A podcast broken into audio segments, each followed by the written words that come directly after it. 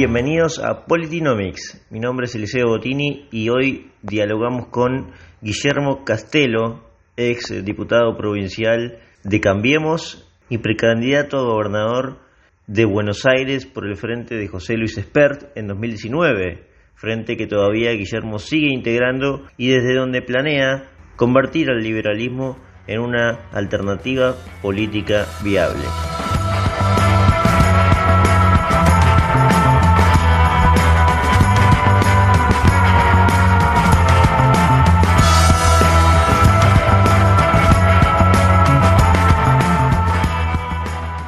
Guillermo, en 2019 te uniste a las filas de José Luis Espert, eh, rompiendo con el frente de Cambiemos. ¿Por qué se dio eso en ese momento?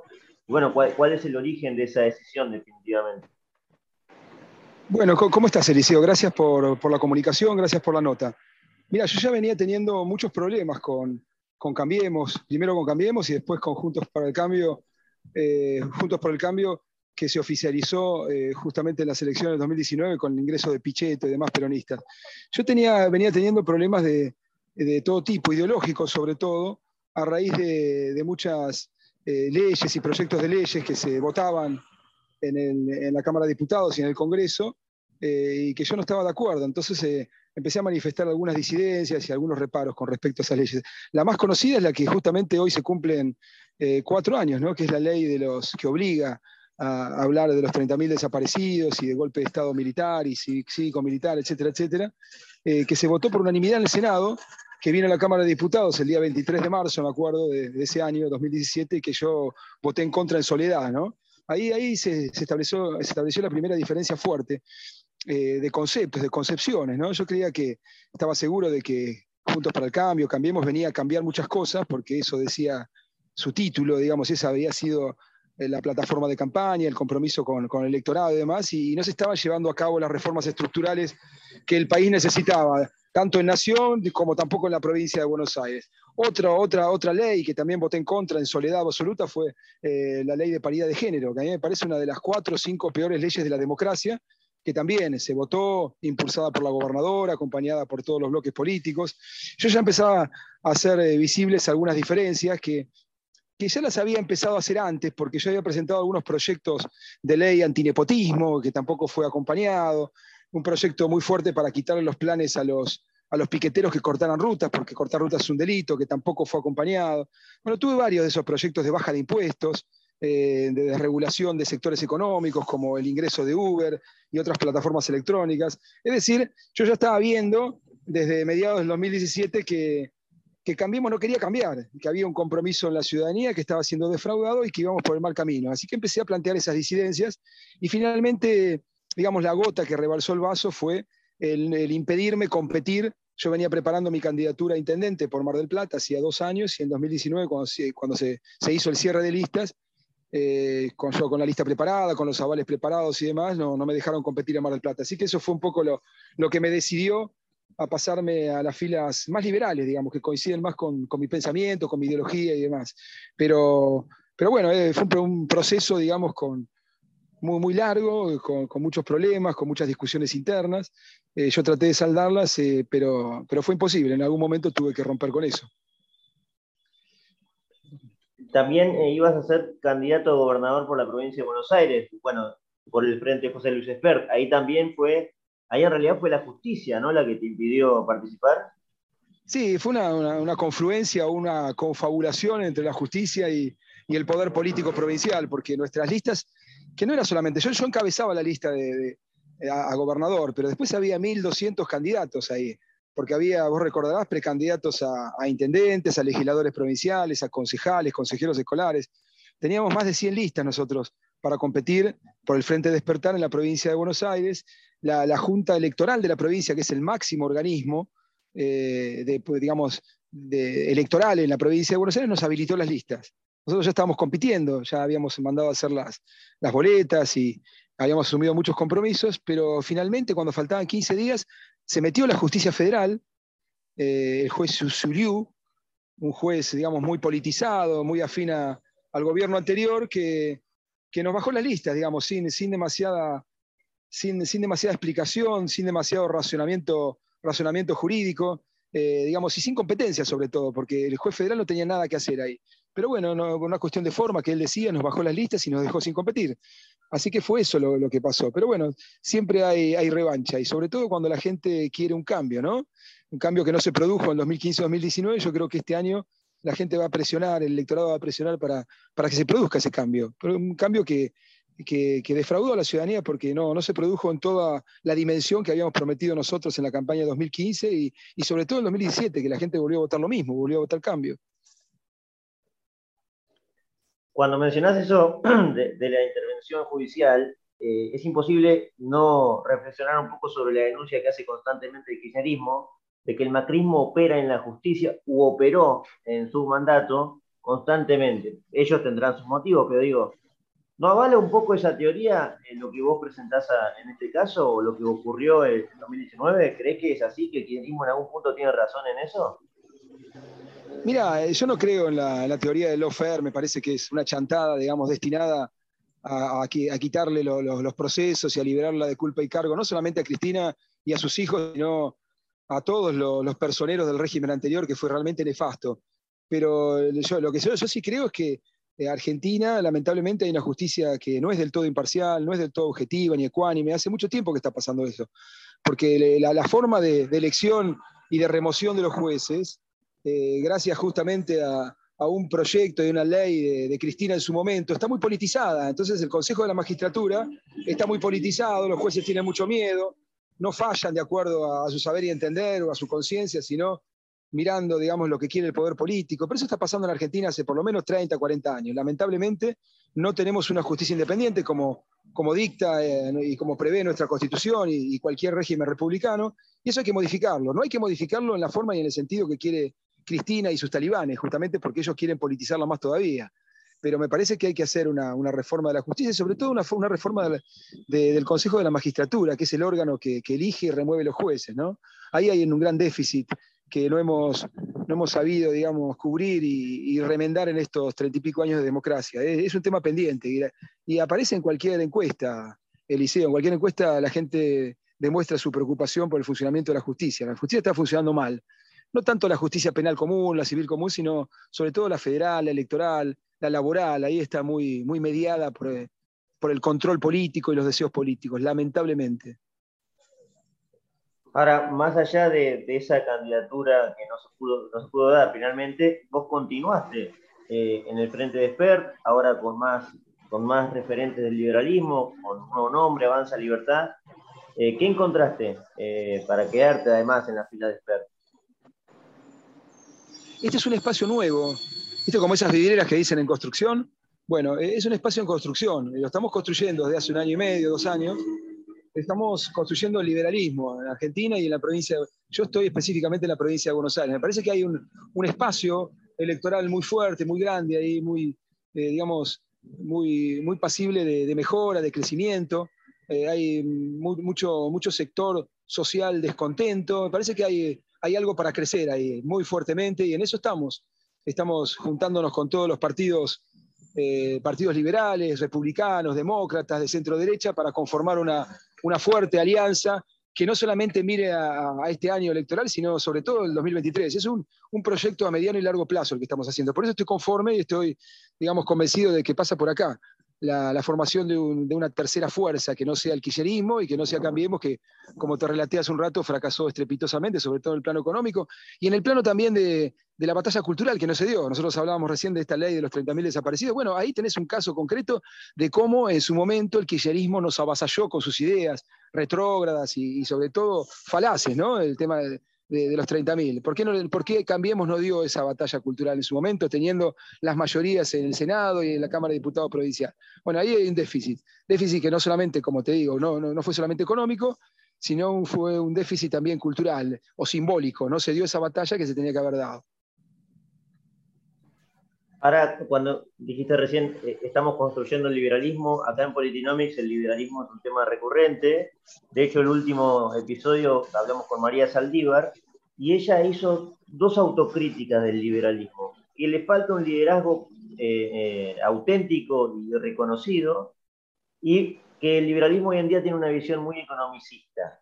Decime, decime esto, Guillermo, ¿vos coincidís en parte con estas dos posturas? ¿Crees que ninguna de las dos es correcta? ¿Hace falta alguna autocrítica más? No, mira, Saldívar por ahí tiene razón eh, en su segunda apreciación. La primera, los, eh, los, liderazgos se construyen sobre la marcha. Se construyen, se construyen eh, haciendo elecciones internas, mostrándole a la ciudadanía cuáles son los proyectos que, que cada uno tiene, sometiendo, digamos, a, al control y la votación de la ciudadanía. Eso todavía está, está en construcción, como te dije hace un rato, digamos. Acá hay un liderazgo muy fuerte, que es el de José Luis Esper, que se instaló muy, muy bien en las elecciones pasadas con, a través de, de, las dos, de los dos debates presidenciales, eh, hizo una campaña contra viento y marea, digamos, contra, contra la, oposición y contra Juntos para el Cambio también, como dijimos hace un rato, ¿no? Eh, y digamos, con todo en contra, logró llegar a las elecciones, eh, hicimos una, una, elección medianamente, digamos, buena, digamos, pese a la polarización. Yo creo que hay mucho para construir ahí. Respecto al segundo punto, ¿cuál era el de Saldívar? Ella se refería a la, a la, puramente económica, claro. Sí, eso ha sido, eso ha sido digamos, un, vicio digamos, del liberalismo o, de la centro-derecha de los últimos 40, 50 años, ¿no? Lamentablemente. Pero bueno, nosotros le estamos dando y le queremos dar y somos conscientes de que hay que hablar de todo en la, campaña y antes de la campaña. No hay que reducir solamente nuestras propuestas al plano económico, hay que hablar, como te decía recién, de la batalla cultural esta que, no se dio. Y si vos me mirás un poquito mis proyectos de ley en el Congreso, eh, yo he presentado muy pocos proyectos de, tinte económico para desregular la economía, para bajar impuestos y demás. La mayoría de, mis proyectos eran, digamos, eh, apuntaban a hacer una reforma institucional fuerte, una reforma de la justicia provincial y demás. Así que me parece que va por ahí, ¿no? Hay que combinar eh, la mirada económica de José Luis Espero, de Milei, que son economistas, o de, de, López Murphy, que también es economista, con una mirada un poco más institucional, más jurídica, más social, y en eso estamos, en la construcción de este liberalismo o de esta centroderecha nueva, hay, hay sectores eh, con miradas distintas, y eso es lo bueno, eso es lo, lo abarcativo y, y, lo que va a enriquecer el espacio, en definitiva. Eh, recién mencionabas que, que se desempeñó bastante bien en el debate, y eso es cierto, quizás fue el mejor en expresar las ideas del liberalismo, pero aún así sacó menos votos que eh, Juan José Gómez Centurión que es una representación de una parte de la derecha también en Argentina, ¿no? Vos recién mencionabas la centro derecha. Eh, ¿Cuál es la.? Porque se entiende que no saque más que el macrismo el socialismo, que son partidos o, frentes ya consolidados. Pero en el, en el mano a mano con Gómez Centurión incluso le fue peor. ¿Por qué crees que ocurrió eso, Guillermo? Porque Gómez Centurión tenía un voto duro, un voto, un núcleo duro muy fuerte, que era eh, su principal bandera, que era la del antiaborto, digamos, ¿no? Eh, y ahí aglutinó sectores evangelistas, sectores religiosos, eh, sectores muy duros, con un voto, digamos, muy modificable. Esos votos hubieran, hubieran ido a Cambiemos eh, normalmente, ¿no? Porque Gómez Centurión se había desempeñado como funcionario de Cambiemos durante cuatro años. Pero lo que pasa es que él concitó y aunó un voto justamente muy duro, eh, antiaborto, que ya no está disponible eso. digamos, me parece que ahí Gómez Centurión se ha quedado sin su principal bandera de, de, batalla, que es el tema del aborto, porque ya salió de agenda eso, ya se votó, lamentablemente, hace un par de meses, con la ayuda de, muchos diputados y senadores de Cambiemos también, hay que decirlo, pero me parece que ya no está disponible en la agenda electoral de este año ese tema. Así que me parece que Gómez Centurión, si quiere seguir en la lisa, en la pelea electoral, va a tener que conseguirse algún otro caballito de batalla, que puede ser de las Malvinas también, que es un tema muy recurrente en su ideario, ¿no? Eh, pero vuelvo a repetir, ahí me parece que la diferencia la hizo con ese voto más duro. Yo tengo un montón de amigos, conocidos, que en su momento votaron las PASO, para las PASO a José Luis Esper, a despertar, y después en las generales se asustaron eh, porque se polarizó mucho esa, elección, ¿no? Se polarizó entre los dos partidos mayoritarios, sacaron el 90% de los votos. Y ahí muchos de esos votos de José Luis Esper se diluyeron en la segunda vuelta. Lo que no ocurrió con el voto de Centurión, que él mantuvo la, mayoría, el 90% de los votos que sacó en las pasos los mantuvo en la general justamente porque era un voto muy duro, muy ideológico y antiaborto en definitiva, ¿no? Eh, ¿hay, ¿Hay alguna posibilidad de que exista una gran unión eh, no entre liberales, porque bueno, están cerca, o no sé si llegaron a acordar con, el Frente López Murphy y demás, pero con esa parte de eh, la derecha, que vos decís es el voto duro que tuvo Gómez Centurión, que igual imagino seguirán indignados con la cuestión del aborto y querrán también a alguien que los represente en el Congreso en un futuro. ¿Crees que puede haber alguna unión en algún momento allí para, bueno, consolidar eh, más votos dentro de una minoría? Me parece que, me parece que sería un error llevar como bandera nuevamente la derogación de la, de la, ley del aborto. Por más lamentable que sea, me parece que la preocupación ciudadana en cualquier encuesta, en cualquier encuesta, el 90% pasa por temas económicos, la inflación, el desempleo. Digamos, lo que le está preocupando a la gente ahora no es el aborto. Le vuelvo a repetir 20 veces esto porque no lo entiende la gente. No lo entiende sobre todo los partidos de derecha o de centro derecha. Eh, la gente está, requiriendo otras cosas, a la gente la matan por la calle, o sea que está preocupada por la seguridad, no llega a fin de mes, se le licúa el salario en el bolsillo porque hay una inflación que cada vez va a ser mayor. Parece que los ítems, los ISUES que se les llama, de la campaña, de la próxima campaña electoral van a ser la economía y la inseguridad, no va a ser el aborto ni las Malvinas y demás.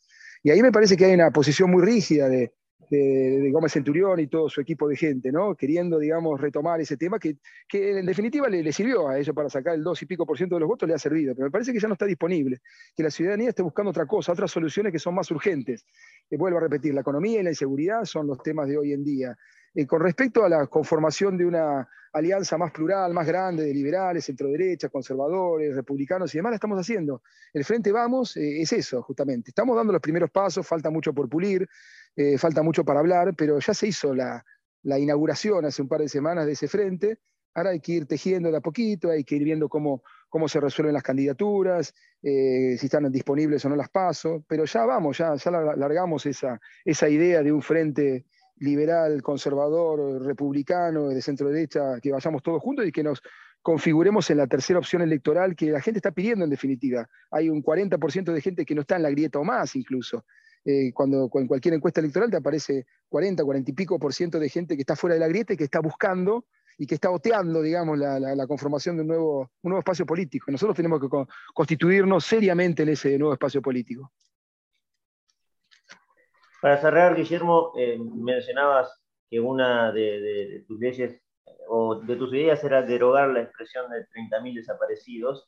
Eh, y bueno, justo en un día tan especial como hoy, quería que, bueno, recuerdes de qué se trataba eso y si en algún punto también va a tratar de dar esa batalla en un tema tan sensible en Argentina como es lo que ocurrió en los 70 y, esta, cifra que siempre es discutida. Mira, entre, entre las cosas que dijo Macri, y que postuló Cambiemos y, por lo cual mucha gente la votó, no toda, pero mucha gente votó eh, la propuesta de él de terminar con el curro de los derechos humanos. ¿Vos te acordás, no, Eliseo? Lo dijo varias veces en la campaña. Voy a terminar con. No, no solo que no terminó, sino que lo alentó, siguió bancando, lo agrandó, siguió bancando las organizaciones, estas truchas de derechos humanos, que, que solamente les interesa medrar, digamos, y, eh, con el tema económico. Se sacó fotos con, eh, con, todas las organizaciones y con todos los personeros de estas organizaciones nefastas de la, Argentina. Es decir, no, solamente no terminó con el curro, sino que lo siguió alimentando y no dio la batalla cultural que había que dar.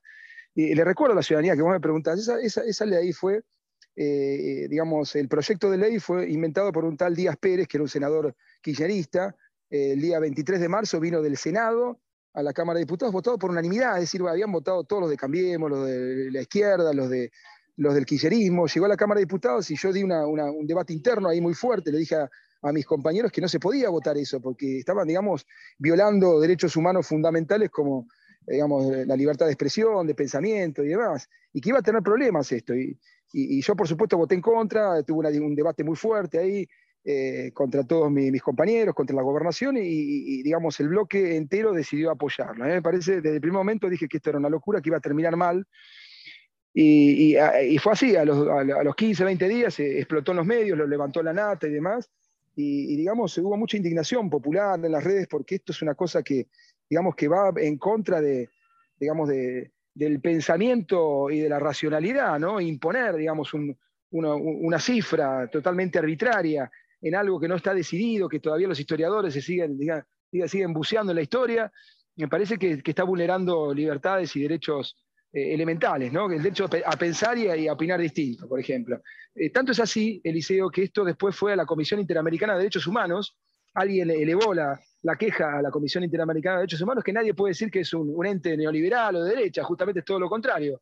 Y este, eh, digamos, este ente de derechos humanos dijo que esta ley estaba violando, digamos, la libertad de expresión, o sea que la misma CIDH dijo que era una, una locura esta ley a la que yo me opuse. Y hoy se cumplen cuatro años de esa nefasta ley eh, que me parece que lo que está ilustrando es justamente lo que no hizo Cambiemos, ¿no? dar la batalla, plantarse, decir esto, esto no pasa, por ejemplo, ¿no? Esto no tiene que pasar, esta ley no pasa. Y, y por, digamos, por no ser políticamente incorrecto, que fue un defecto muy grave también de toda la gestión de, Cambiemos, no se hizo. Y ahí tenemos esta ley, como tantas otras, que Cambiemos podía haber revertido o podía haber hecho ley justamente con las mayorías que tenía en su momento y no lo hizo. Ah, Cambiemos fue, digamos, eh, la cúspide de lo que no, no se quiere hacer, no se puede o no se anima un gobierno. Me parece que eso de, digamos, de alguna manera ilustra la experiencia de Cambiemos. Con todo el poder, con todo el apoyo en el 2015 y el 2017, eh, se quedó a mitad de camino por no, por no querer enfrentarse a, las mafias o a los grupos de poder o a, digamos, a, las corporaciones que había que enfrentar en su momento. Por miedo, en definitiva, por tibieza, ¿no? Guillermo, muchas gracias por esta entrevista. ¿eh? No, por favor, gracias a vos. Te mando un abrazo fuerte y a todos tus telescuchas. Gracias. Un abrazo igualmente.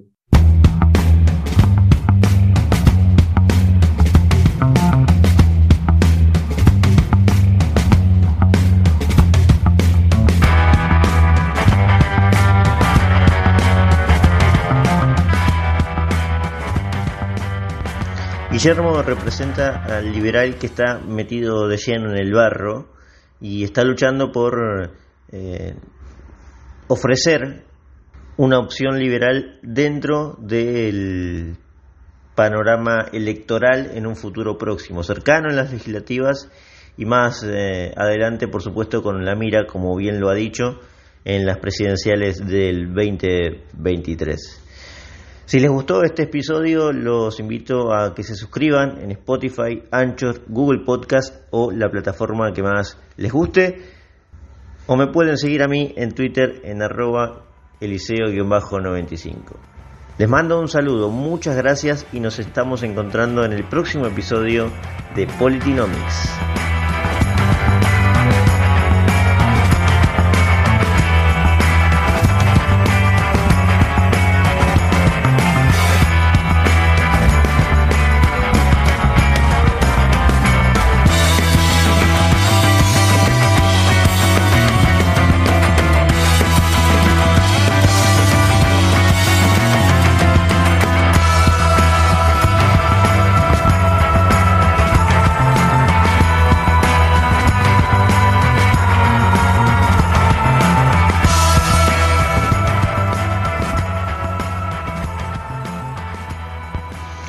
¿Siguen allí?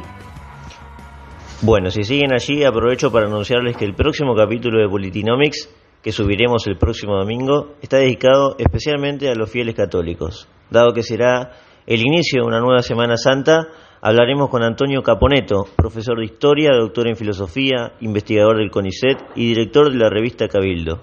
Antonio tiene una mirada crítica sobre el rumbo que está tomando la política eclesiástica desde que Jorge Mario Bergoglio asumió como sumo pontífice.